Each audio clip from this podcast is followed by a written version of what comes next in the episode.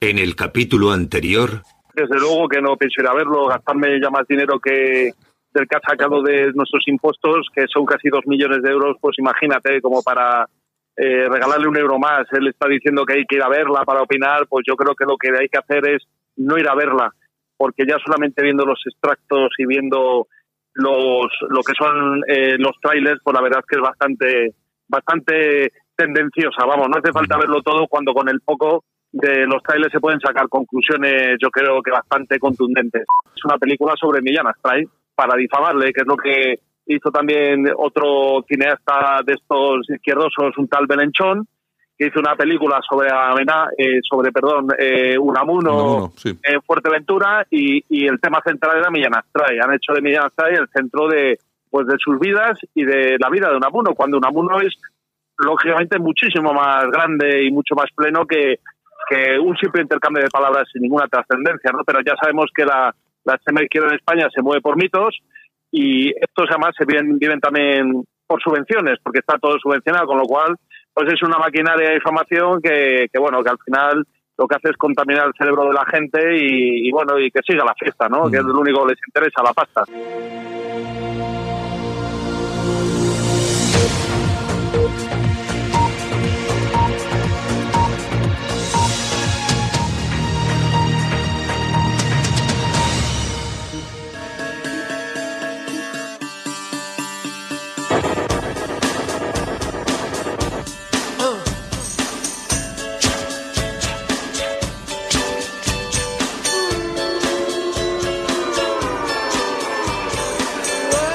Escuchas Alt News, noticias alternativas en cadena ibérica, con Santiago Fontella. Saludos super cordiales, aquí estamos, por supuesto, como siempre, no faltamos a la cita, no nos olvidamos, vamos, es imposible que no vengamos hasta aquí. Saludos super cordiales desde los estudios de cadena ibérica en el País Vasco.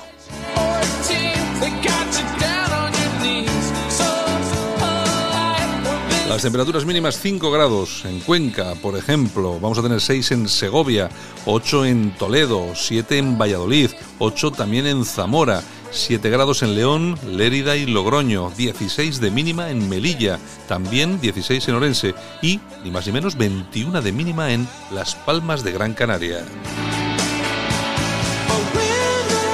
Las mínimas, bueno, las máximas, pues bueno, vamos con los 25 de Santa Cruz de Tenerife, Sevilla, 24 en Tarragona, tenemos 22 en Logroño, 23 en Lérida, 14 en León, en Córdoba 25 grados o en Huelva 24.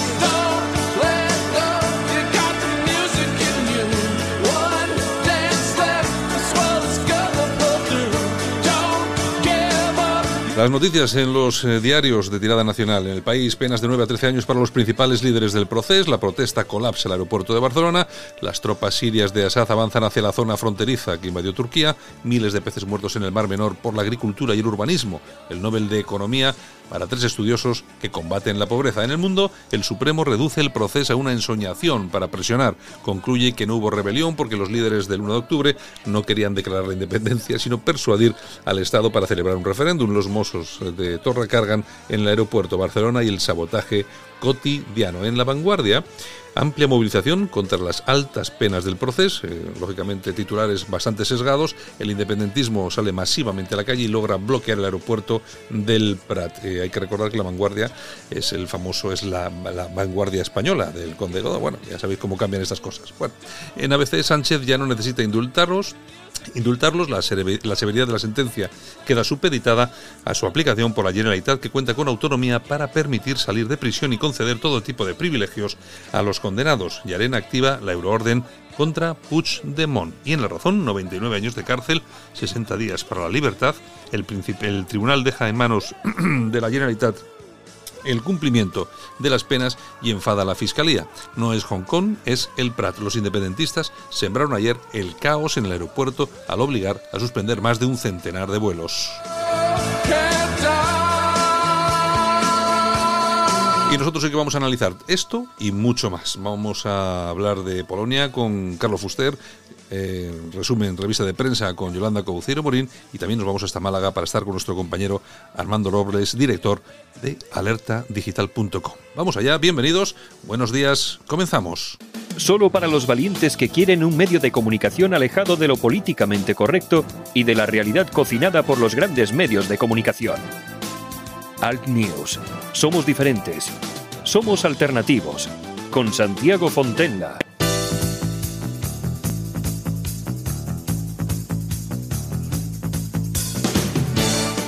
Ahora en Alt News, revista de prensa. Los titulares de los medios alternativos en Internet con Yolanda Couceiro Morín. Buenos días, doña Yolanda. Buenos días, Bienven- 7 de la mañana. Bienvenida. Son las 7. Pues sí, Son bueno. las 7 de la Bueno, mañana. pero también pueden ser las 10 de la mañana. Porque También este- pueden ser las 10 de la mañana, como- las 12, depende cuando como- escuches el programa. Claro, como hay redifusión, pues bueno, pues eh, uno se puede encontrar con el programa y pues, entonces decimos. Por eso normalmente yo evito decir la hora. Bueno, pues yo hoy la he dicho. Lo que me parece bien, ¿eh? Me parece bien. Son las 7 de la mañana y ahora mismo unos señores ahí de verde están poniendo las calles. Madrugamos, madrugamos, madrugamos, ¿eh? Así que, bueno, venga. En ¿qué, fin. ¿Qué hacemos con esos titulares? Bueno, mira, una amiga de la exmujer de Juan Carlos Kerr asegura que todo lo que dice la ex es mentira. Incluso lo de las... eh, Las- los mm, malos las tratos, peleas sí. y todas esas cosas, Sí. que pues todo mentira. Dice que, que lo suyo es la fama, el dinero, la televisión, en fin. en o sea fin. que dentro de poco la vemos en. Sí, pero mientras el marido tiene que pasar por los, el ex marido tiene que pasar por los juzgados. Sí, a firmar todas las semanas, me O sea- imagino, cada 15 días o una cosa así, ¿no? Bueno, pues a ver si es mentira todo eso, eh, que tomen nota y tengan lo que tengan que hacer. Pues no va a pasar nada porque en este país ya sabemos exactamente cómo funcionan todas estas cosas, que son un poco lamentables, pero sí, bueno. precisamente ayer el Prat, eh, todo bloqueado, el metro, la- el AVE, las autovías en hoy, Cataluña. y- y hoy, y hoy lo estará también, ya Y- verás. Madre mía. Y no pasa, un- no pasa nada, oye. No pasa- oye, a mí yo, no- hay una pregunta que me parece fundamental en todo esto. Oye, ¿y estos tíos cuándo trabajan? No trabajan, no trabajan, les paga el proceso, el proceso les paga. Pero ¿Cuándo trabajáis, pedazo de vagos? Es que es una cosa. Es alucinante, ¿eh? Miles de personas ahí paralizando. Oye, paralizan un, yo qué sé, un aeropuerto y no pasa nada. Y nadie dice nada. En fin, Es lo bueno, que- es lo que hay, Es lo que tenemos. es lo que hay. A disfrutar de lo votado. Eso sí, eso es En verdad. fin, Serafín.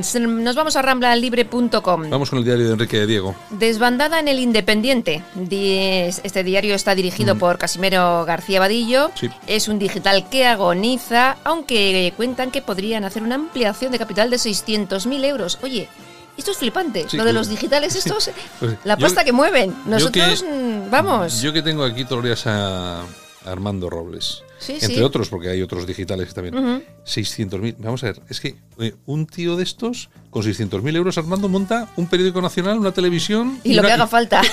y, y con una- corresponsalías en todo el mundo. Sí, una- y una línea aérea para llevar a los. Es que es una cosa. Yo es que no sé qué hace esta gente. Claro, si haces una ampliación de 600.000 y luego el director del periódico cobra todos los meses 15.000. Pues bueno, pues al final. al- 500.000. Al, final es como hace Pedro J, que cobra un pastonazo, pues luego pasa lo que pasa. Es Va. increíble, increíble. ¿Qué En más? fin, bueno, la tribuna del País Vasco.com. Vuelos desde Buenos Aires a ¿Qué me duele Europa. qué me duele Ay, te duele la espalda. me duele la espalda. Es que son los años, no es otra cosa. cosa, ¿eh, Santiago? Que no, es, es madrugar. es madrugar. También, también. El que, tras- el que trasnocha y madruga, eh, Invéntate un refrán, le crece la verruga. por ejemplo. El que la tenga. Venga. Bueno, pues la tribuna del País Vasco.com. Vuelos desde Buenos Aires a Europa al servicio del narcotráfico. Mm. Parece ser que los narcos han descubierto nuevas rutas. El día 1 detuvieron a más de 20 personas en Palermo en la operación Green Finger, donde, pues bueno, eh, llegaba un cargamento de O sea, cocaína. Green, green finger, que es dedo verde. Más o menos, Ajá, bueno. ¿Y por qué? ¿Qué Yo no viene? sé, las operaciones estas que Sí. hacen, les ponen unos nombres más raros. Es lo que digo yo. Dedo verde. O sea, green, O sea, pero seguro que es green finger. Sí, Operación Nécora. Bueno, aquello Galicia, la Nécora, bueno. Ya, pero, pero ¿por qué no fue eh, Operación Mejillón? También, que también. El mejillón es más. Hay o- más mejillones allí, mejilloneras. o- Operación Almeja. Bueno, ahí no, porque igual hubiera, se hubiera confundido con algún putiferio o algo. que también. Que también. Pero bueno, bueno.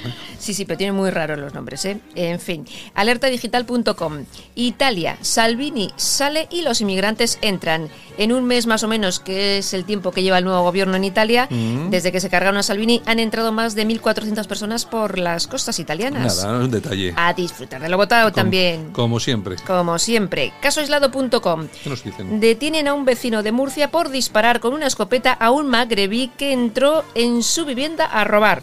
O sea, entran en tu casa, te defiendes y encima te detienen a ti. Oye, Y espera que le tendrá que pagar ahora un dinerito y todavía tendrá que pasar por la cárcel. esto es ex, ex España, con Esto, X. ¿eh? esto en Estados Unidos no pasa. Porque si estás en casa de uno que te, te pega dos taponazos buenos. Y ya está, derecho a la legítima defensa. Estás entrando a mi casa, que no te he invitado. Venga, ¿qué más? El diestro.es. ¿Qué nos cuentan? Aquí tenemos a Puigdemont, que se cachondea desde Waterloo. Ha lanzado un tuit que dice, eh, con referencia al proceso, ujú. 100 años de prisión, una barbaridad. Ahora más que nunca toca estar a su lado, por la democracia, por Cataluña, por Europa, pero él desde Waterloo. Sí, hombre, claro. O sea, va a venir aquí lo que yo te diga. Sí, ese no vuelve tan fácil. Ya, ya, este un cobarde y aunque me duela reconocerlo, este otro Junqueras Sí. va a ser un héroe cuando salga de la cárcel. Pues sí, seguramente. Pues será un... sí. Así es. Bueno, ¿nos vamos a las toñejas? Pues yo si te parece, y si le parece Idoya, porque yo estoy aquí con mi ojo, que se me ha salido. Se, te ha salido el ojo Se me ha salido. Se me, de órbita. se me ha salido ahí un poquito. A ver, ¿las toallejas para quién? Eh, pues va Puigdemont. Venga, oye, venga, vamos a ver. Porque vamos es un cobarde. Yolanda, vamos a ver, vamos a ver. Hoy lo tenías muy, muy fácil. No te has esforzado nada con el tema de las toñejas. ¿Por qué? Pues, pues Puigdemont, porque era todo, todo el mundo le da toñejas a Puigdemont hoy. pues sí. Tienes que verte buscar a alguien, no sé. No, pero es que me gustaba, oye, aquí los es que los cobardes, mm, Bueno, tengo bueno. un algo especial con ellos. Aplausos para quién. Pues para Kaczynski, Hombre, Kaczynski. Y El presi de ha ganado Polonia. las, ha ganado las elecciones. claro, por eso le hay que darle aplausos a él y a todos los polacos que lo han Ma- votado. ¿Mayoría absoluta ha tenido?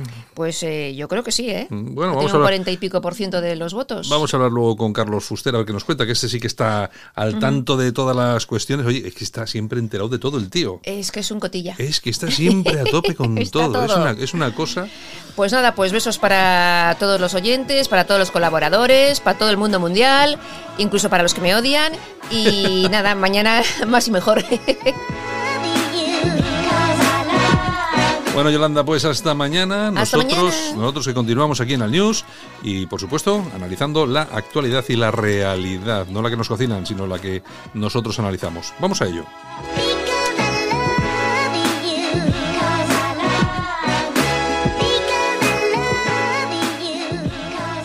Solo para los valientes que quieren un medio de comunicación alejado de lo políticamente correcto y de la realidad cocinada por los grandes medios de comunicación. Alt News. Somos diferentes. Somos alternativos. Con Santiago Fontenla. Alt News. Un espacio para el análisis de la actualidad, las entrevistas más incisivas y las tertulias más comprometidas. En Alt News, las opiniones de los más relevantes protagonistas de la información alternativa.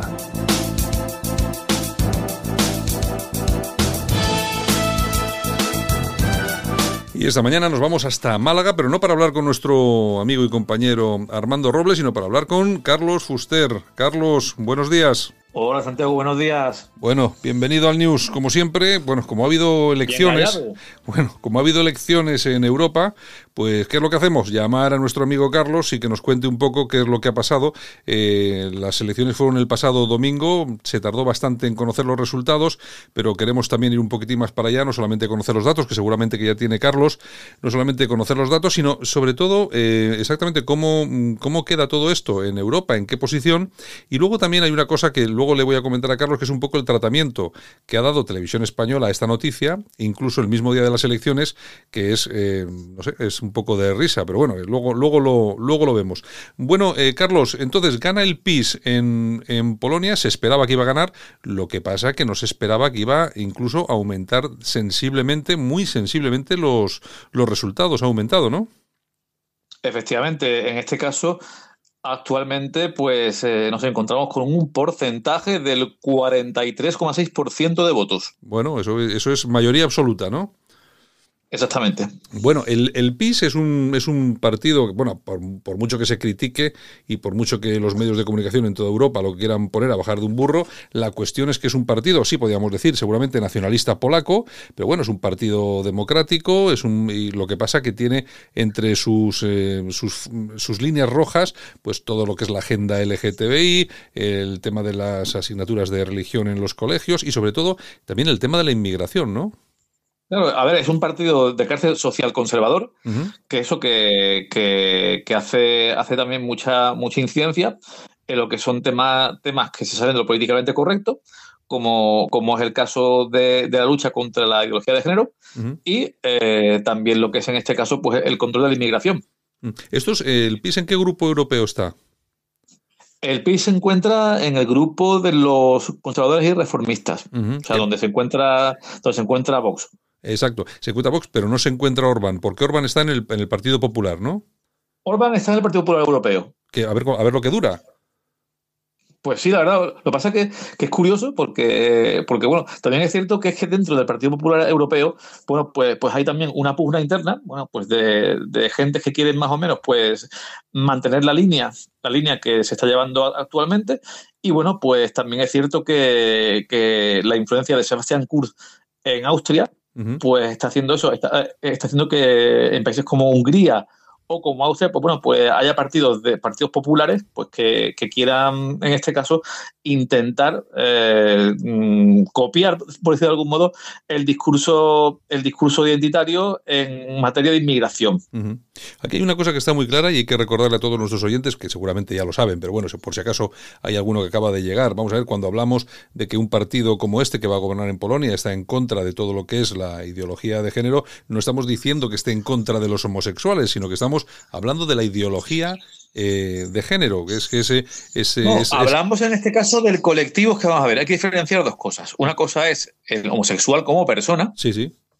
Y, o sea, eh, pues, pues a ver, la persona que le gustan los hombres, eh, o sea, el hombre que le gustan los hombres o la mujer que le gustan las mujeres, una uh -huh. cosa es eso, sí. y otra cosa ya es, eh, pues la persona que, que no solo tiene esa preferencia sexual, sino que además también, además también, pues bueno, pues, pues quiere imponer lo que son en este caso los dictados de, del colectivo o, o, el lobby gay, que son ya, son ya palabras mayores, es que son cosas muy distintas. Una cosa es lo que cada cual haga en su intimidad, desde mi punto de vista, y otra cosa diferente es que ya pues existen grupos de presión que quieran en este caso imponer un punto de vista determinado que es evidente que lo que pretende es cargarse el concepto de familia tradicional. Está claro. La ideología de género, promovida en diversos países y organismos internacionales en la educación de niños y jóvenes, es una corriente que considera que el sexo no es una realidad biológica, sino una construcción sociocultural. Hasta ahí, hasta ahí hemos cambiado.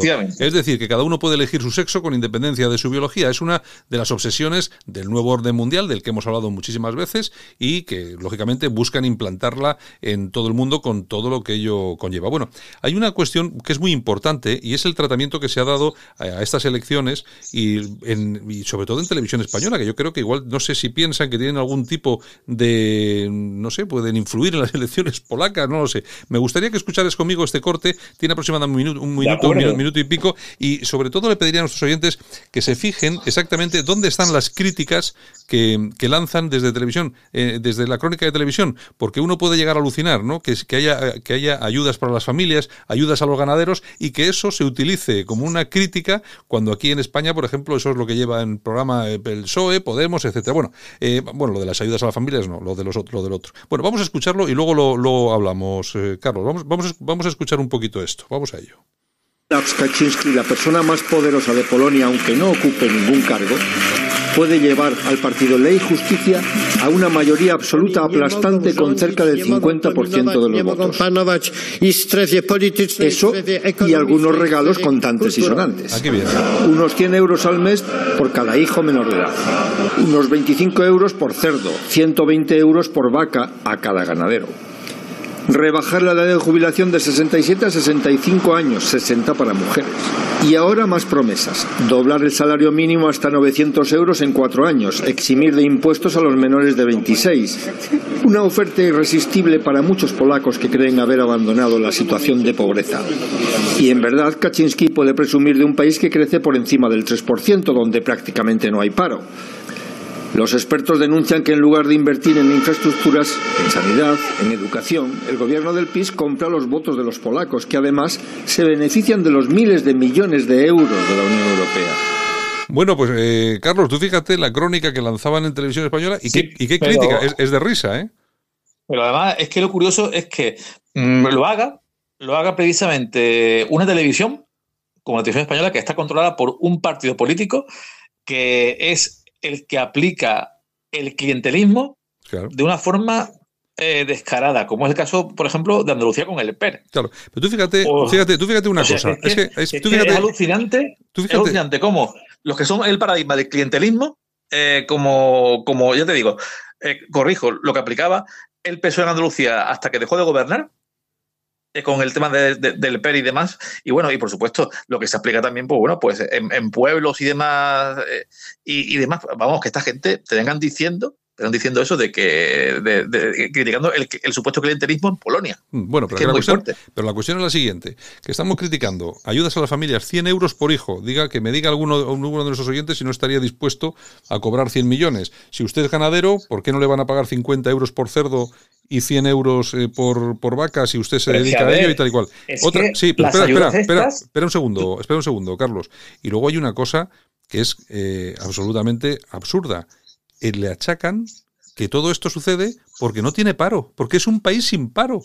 es que yo alucino. Joder, ya quisiéramos nosotros tener un país sin paro y pudiéramos repartir ayudas a tutiplen, no como hacen estos, que las dan y no sabemos de dónde vamos a sacar, de dónde vamos a sacar la pasta, Carlos. Pues sí, pero es que además lo gracioso del asunto es que, a ver, lo del tema de, de, de que se fomente la natalidad, que es que yo lo veo, y, más con el invierno demográfico que hay, que hay en este caso en, Europa, vamos, que, una medida tan, tan de sentido común como es que se fomente la natalidad de los autóctonos, porque vamos a ver, porque a mí no me vale, a mí no me vale como, como se está promoviendo ahora, que se promueva la natalidad de los inmigrantes, porque entonces estamos entrando dentro de un proceso de sustitución demográfica tremendo. Que es lo que estamos viviendo ahora mismo. Entonces no se trata de eso, se trata de fomentar la natalidad autóctona. Bueno. No que vengan gente de fuera y encima después se le ayude, se le ayude para, para, que, para que tengan hijos y después a los autóctonos, pues parece ser que eso que, que tiene que ser ciudadano de segunda. Entonces, una cosa lógica como, como lo que promueve Polonia o, o, o promueve Hungría, pues parece que se ve aquí como algo raro. Bueno, Carlos, eh, fue el otro día, hace unos, unos días, el, acto de Vista Alegre de Vox. Eh, vamos a ver, eh, hemos comentado hace un momento, has comentado tú, que este partido, el PIS, que ha ganado, ya gobernaba en Polonia y ahora ha ganado con mayoría absoluta, ha mejorado sus resultados, son socios en Europa, están, están en el mismo grupo. Pero al acto de Vox no vino absolutamente nadie de, nadie de Europa, ¿no? Pues sí, exactamente. Por cierto, estoy mirando aquí una cosa. Eh, eh, ahora vamos con el Vista Alegre, que no sé si sabes que, que, el gobierno, o sea, Zapatero en este caso, sí. pues fomentó en su día la natalidad. Como una ayuda de, 2.500 euros por hijo. Sí, es que dio, dio aquellos 1.200 euros, creo recordar, efectivamente. digo que, que a ver, que a ver, esta gente, ¿qué, qué, qué, están hablando cuando ellos han hecho lo mismo? Sí, sí, no, que está claro. Está claro. además que me parece bien. O sea, que no si lo hacen los socialistas es clientelismo y si lo hace el PIS de Polonia es, eh, o sea, se hace el peso clientelismo y es, que no lo entiendo, sinceramente. Bueno, eh, respecto al tema de Vista Alegre, lo que te contaba, que no hubo, no hubo representantes de partido europeo, aunque evidentemente, a ver, eh, está claro que Vox pues está ubicado o no está ubicado, o sea, dentro del grupo parlamentario europeo de los conservadores y reformistas, como he dicho antes. Vale. Oye, Carlos, em, elecciones generales. ¿Qué partidos, ¿Qué partidos del ámbito, vamos a llamarlo, no sé si cómo llamarlo, patriota, bueno, de la extrema derecha, no sé cómo llamarlo, eh, qué partidos se van a presentar las elecciones? ¿Sabemos algo o no? Pues no sabemos nada. O sea, yo creo que al final, pues, el tsunami de Vox, pues, ha, hecho que, todas estas formaciones, pues, bueno, pues, pues mm, hayan quedado relegadas ahora mismo a un segundo, a un segundo plano. Que en un futuro, eh, debido al, a este auge de Vox o, el haber roto Vox el cerco con, con ciertas, con ciertas eh, posiciones eh, como de inmigración y demás pueda, pueda en un futuro mm, promover que otras opciones más radicales surjan? Pues puede ser, pero yo lo, veo más a medio plazo que a, corto. Ahora mismo lo que es evidente que, que, que Vox, guste o no guste, Vox ahora mismo pues ha, ha copado el discurso, llamémoslo, identitario. Bueno, y ahí, y, ahí em, y además que ahí están todos. Yo, fíjate, el otro día en el acto de Vox en Vista Alegre, pues ahí estaba, por ejemplo, eh, Pilar Gutiérrez, que es que se ha hecho famosa últimamente, la la más franquista de España, eh, la fundación eh, que está en la Fundación Francisco Franco. Mucha gente de la Fundación Francisco Franco estaba en el acto de Vox, mucha gente de Falange, mucha gente de Democracia Nacional.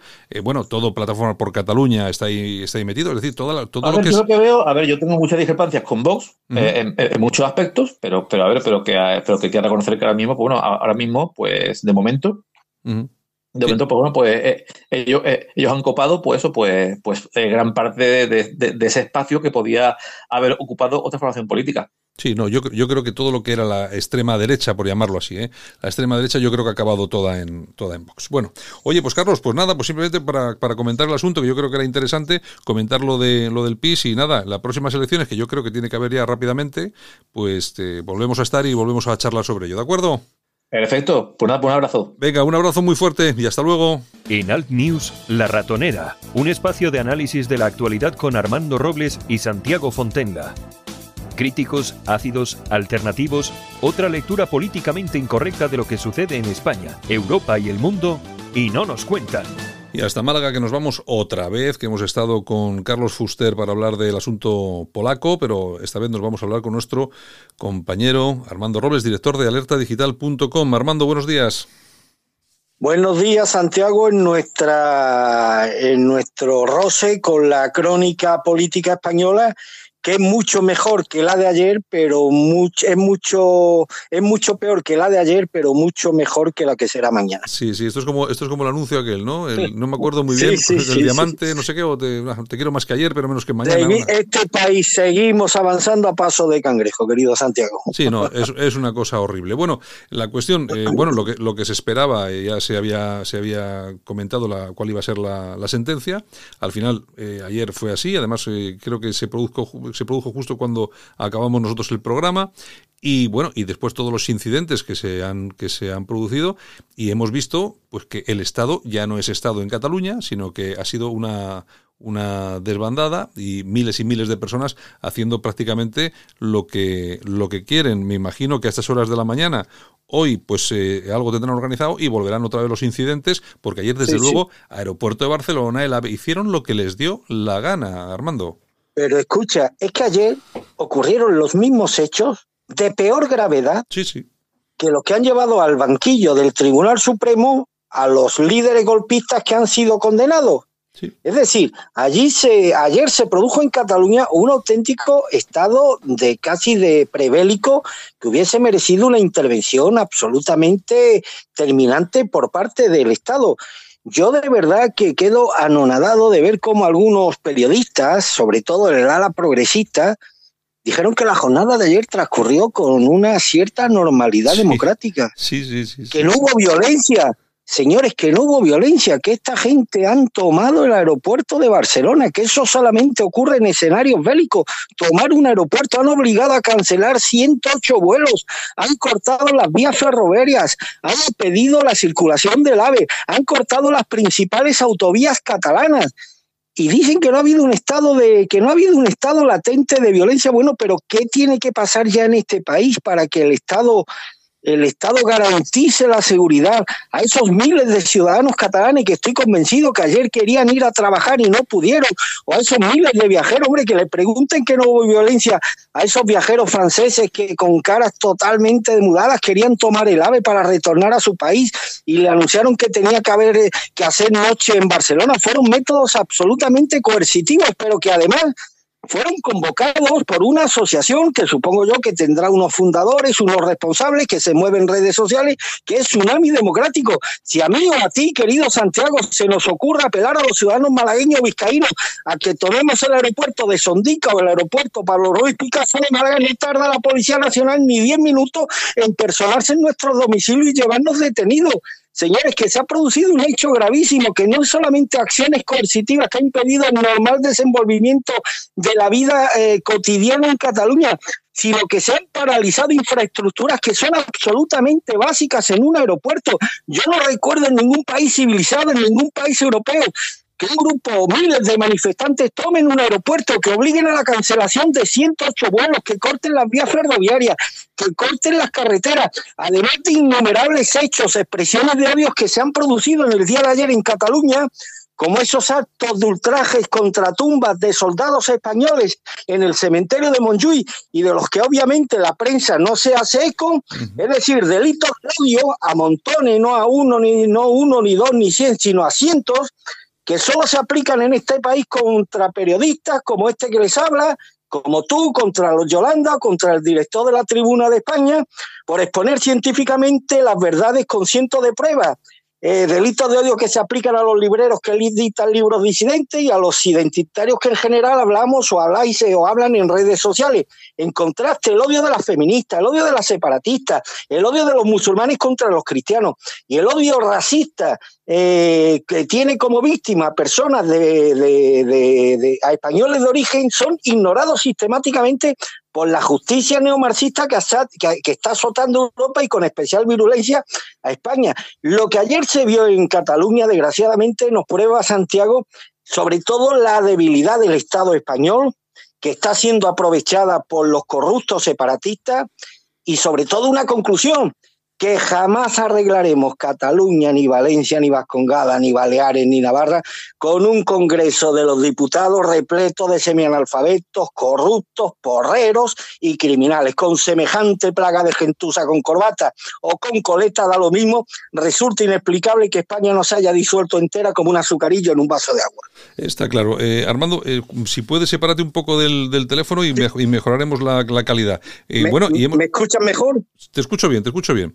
Bueno, y, otra cosa que hemos asistido, hemos asistido, que luego aquí hablábamos de la violencia, decían estos, hablaban de la violencia del Estado español, hemos asistido, hemos visto imágenes a través de redes sociales de agresiones a ancianos, pero ancianos golpeados, tirados al suelo por llevar una bandera de España. Esto ha sido lo que pasó ayer, fue horrible. Y aquí, lo que, como decís, por otros en la alerta digital, Cataluña en pie de guerra y Sánchez mira para otro lado. Y mira, para otro lado, es un estado prebélico el que ayer tuvo lugar en Cataluña, pero es que además la versión del gobierno es que fue una jornada, bueno, relativamente tranquila, coño, relativamente tranquila, que se han suspendido 108 vuelos, que eso no ocurre ni en Afganistán.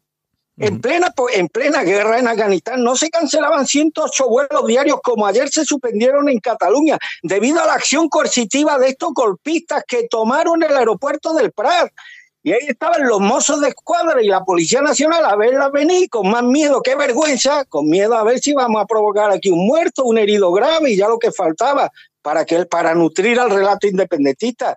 Pero bueno, que lo de ayer, señores, es que no estamos hablando de una acción protesta. Yo cuando los golpistas hablaban de, bueno, que el pueblo tiene derecho a manifestarse y a manifestar públicamente su rechazo a la sentencia, hombre, es que hay, hay muchas formas de manifestación pacífica. Está la cacerolada, está la concentración pacífica en la plaza del pueblo, donde uno puede exteriorizar su rechazo a una sentencia. Hombre, lo que ya no entra dentro de los cánones de ninguna expresión pacífica es tomar un aeropuerto, paralizar las infraestructuras, infraestructura además básicas para la economía de un país como es el AVE, como es el aeropuerto del Prat, que es el segundo en importancia de España, como son las principales vías de comunicación de Cataluña, como son esos cientos de incidentes que por repetido ya ni siquiera son mencionados por los medios españoles. Tú has mencionado el caso de la mujer esta de una cierta edad en Tarragona. Me consta no menos de 20 casos tan graves como este que han tenido lugar en el día de ayer en muchos puntos de Cataluña y sobre los que ha pesado un ominoso silencio por parte de las autoridades y de la, y de la prensa. Y aún sale el señor Marlasca ayer bueno, pues casi, casi pavoneándose de que la jornada pues había transcurrido con una cierta normalidad. El ministro del Interior de un país al que la habían paralizado, al que le han paralizado por espacio de más de 12 horas, el segundo aeropuerto de importancia en este país.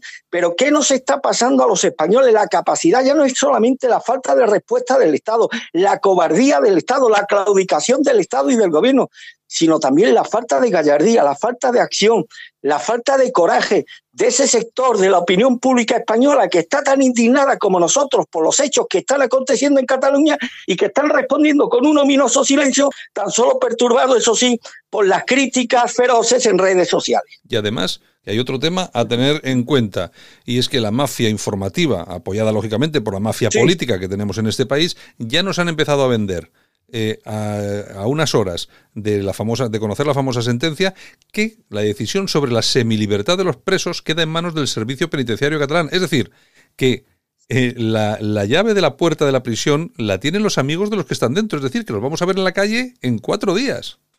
Sí, sí, sí. Bueno, pues esto es lo mismo que un norteamericano eh, que se ha condenado a 12 años de cárcel por acciones racistas, por ejemplo, que ahora están tan de moda, y que tenga que cumplir condena en una penitenciaría controlada por el Ku Klux Klan. Pues exactamente lo mismo, Santiago. es cuestión de meses, bueno, ya se está hablando de que en el mes de enero los dos Jordi pues habrán cumplido un tercio de su condena y por consiguiente tendrán derecho ya a, beneficiarse o a, acceder a, los primeros a los primeros permisos penitenciarios antes del acceso al tercer al tercer grado. Es un disparate tras otro que demuestra que este Estado ha entrado ya en una fase de descomposición. Aquí ya no fallan los políticos, querido Santiago, esto es un fallo terminal, esto es un fallo ya estructural, es un fracaso estructural. Aquí nos han fallado los jueces, nos han fallado los partidos políticos, nos ha fallado la monarquía, nos ha fallado el ejército, nos han fallado los cuerpos y fuerzas de seguridad del Estado, nos ha fallado la prensa, es decir, nos ha fallado. Esto es un problema estructural, un problema estructural que hunde, eh, hunde sus raíces en la Constitución de 1978, sembrada en un terreno absolutamente empantanado, cenegoso y, y putrefacto, de la cual no pueden surgir ramificaciones que no estén tan podridas como las que estamos viendo a través de a través a través de todos los actores en juego. Esto es un problema estructural que tiene mucho que ver con la Constitución del 78.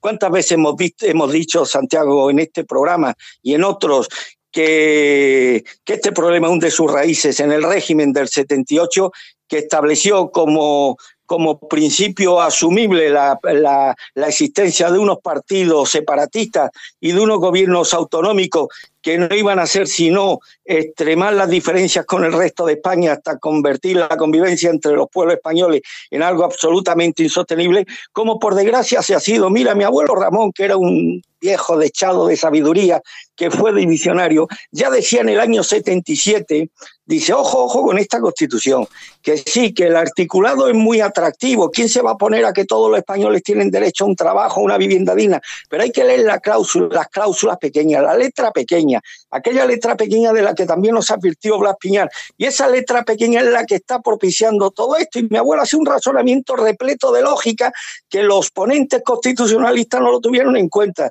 Dice, se han quitado el problema separatista por espacio de 20 años, ahí se equivocó, han, han transcurrido algunos más y la patata caliente la tendrán que resolver las próximas generaciones de españoles. Y su planteamiento era así de simple. Si en el ADN de cualquier partido, de cualquier formación separatista, si su razón de ser y de existir está precisamente en la exigencia de reivindicaciones al Estado, en la medida en que se vayan cumpliendo esas exigencias y vayan subiendo un escalón y otro y otro, llegará un momento en que ya no tengan nada más que exigir salvo la independencia. Y eso inevitablemente va a crear un conflicto de proporciones enormes entre las comunidades autónomas o algunas comunidades autónomas y el Estado. Por desgracia, ese escenario que predijo mi abuelo, pues ya lo estamos viviendo en Cataluña. Esto tiene una difícil, por no decir imposible solución dentro del marco constitucional, que, insisto, no puede ser parte de la solución porque ha sido de forma además absoluta el causante de este gran problema al que nos tenemos que enfrentar los españoles. Bueno, y Pedro Sánchez que ha dicho que el acatamiento, el acatamiento de la sentencia significa su cumplimiento, eh, reitero, su íntegro, eh, íntegro cumplimiento, ha dicho, ha dicho Pedro Sánchez. Lo que pasa es que yo no le creo. De todas formas, tú fíjate cómo son las cosas, que en el país hay un titular hablando sobre los... Sobre los no, no, no, pero es que, es que ahí está la trampa, querido Santiago.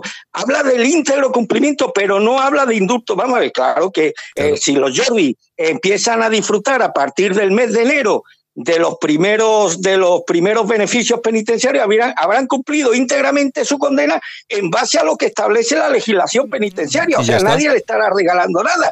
A eso yo creo que a lo que se refería el señor Sánchez, que ya no tiene necesidad de apelar o de recurrir al tema del indulto por cuanto estamos hablando de un escenario penitenciario mediante el cual, pues bueno, dentro de tres meses los Jordis pueden acceder ya a los primeros beneficios penitenciarios y Turul dentro de un año pues estará en la misma, en la misma situación. Tú fíjate el diario El País, el titular, hablando un poco, haciendo un repaso sobre las personas, estos políticos que están presos, los famosos ejecutores del golpe, titula un artículo de la siguiente forma. Los superhéroes que creían que hacían el bien. ¿Tú te crees que en el país, en lo país, es normal titular un artículo Los superhéroes que creían que hacían el bien para hablar de los golpistas? aparte de ser un titular bastante infantil y bastante ridículo y patético, pues mira, esto demuestra que la izquierda se ha movido siempre en las mismas claves antiespañolas que los separatistas. Y en el fondo que exista el separatismo, pues a la izquierda le, le ponen, porque bueno, es un mal endémico que arrastra a la izquierda española desde siempre, que siempre estará más, eh, más próxima a los que defienden la ruptura de España, en este caso los separatistas, que a quienes defienden el imperio de la ley y la, y la, y la comunidad armónica entre todos los pueblos, entre todos los pueblos de España, poniendo en valor todo aquello que nos une y ese maravilloso patrimonio histórico común del que disfrutamos todas las, todas las comunidades. En este sentido, la izquierda no hace sino, pues bueno, ser fiel a lo que ha sido siempre una constante y a lo que está en su ADN. Siempre estarán más próximos, de, eh, más próximo al ideario separatista que a los que defendemos precisamente o una España, una España ordenada y unida. Hmm.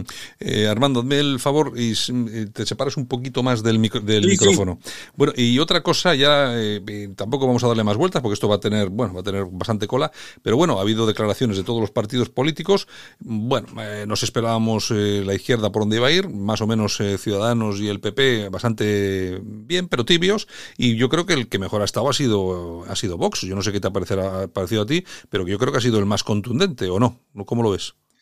Yo lo que he escuchado de hoy a Garriga, no sé si te refieres a esto, que ha pedido la intervención del ejército en Cataluña. Sí, yo he oído a Garriga y a Bascal. Y a Bascal, bueno, sí, que no está de acuerdo con la, eh, con la sentencia. Mira, si yo, mm, la sentencia yo no la cuestiono, Santiago, o sea, además lo he dicho en este programa, yo vi claramente un delito de sedición, lo vimos claramente, además, ¿te acuerdas que dije en este programa eh, no veo que la abogacía ni la fiscalía hayan argumentado eh, todo lo eficazmente que debieran estos expertos juristas el tema de la, de la rebelión. No veo que lo hayan argumentado como, por ejemplo, lo hubieran argumentado otros otros juristas. Yo no sé si lo hicieron así, siguiendo instrucciones del gobierno. Pero, hombre, eh, tal, tal y como quedaron los testimonios tanto de la abogacía como de la fiscalía, a mí me generaron importantes dudas de que la violencia en esos días de, en esos días culmen del proceso eh, de que la violencia fuera algo estructural. Sí se produjeron algunos episodios accesorios de violencia, que es lo que al final el tribunal ha determinado, que existió episodios accesorios de violencia, pero no que la violencia fuera algo estructural o que fuera parte o que formara parte de un plan deliberado, deliberado para la consecución de unos objetivos que tenían que ver con la ruptura del Estado, con la ruptura de la unidad de España. Yo creo que esto ha sido fruto del mal trabajo tanto de la Fiscalía como de la abogacía del Estado. Oye, y los encargados de dictar sentencia se basan en los testimonios recogidos en las sesiones de juicio, no en lo que, en lo que opinemos algunos de nosotros, lo que reflejen los medios de comunicación. Yo creo que aquí la Fiscalía y la abogacía hicieron mal su trabajo y fruto de esa ineficacia eh, procesal, pues se ha producido una sentencia que recoge como inequívoco la existencia de un delito de sedición, como ya dijimos en este programa, pero no ve claro que se produjeran actos de violencia de una manera estructural como parte de esa, de esa trama golpista que encontró su, su punto culmen en la jornada fatídica de octubre del, 2000, del 2017. No obstante, bueno, pues las condenas no han satisfecho a nadie. A mí particularmente no me hubiera desagradado que, la condena, que las condenas hubieran sido mayor, pero eh, a tenor precisamente de lo que escuchamos en el juicio del mal trabajo, insisto, tanto de la fiscalía, de la fiscalía como de la abogacía, si a mí me generaron dudas importantes respecto a la existencia de violencia como algo estructural en aquella jornada,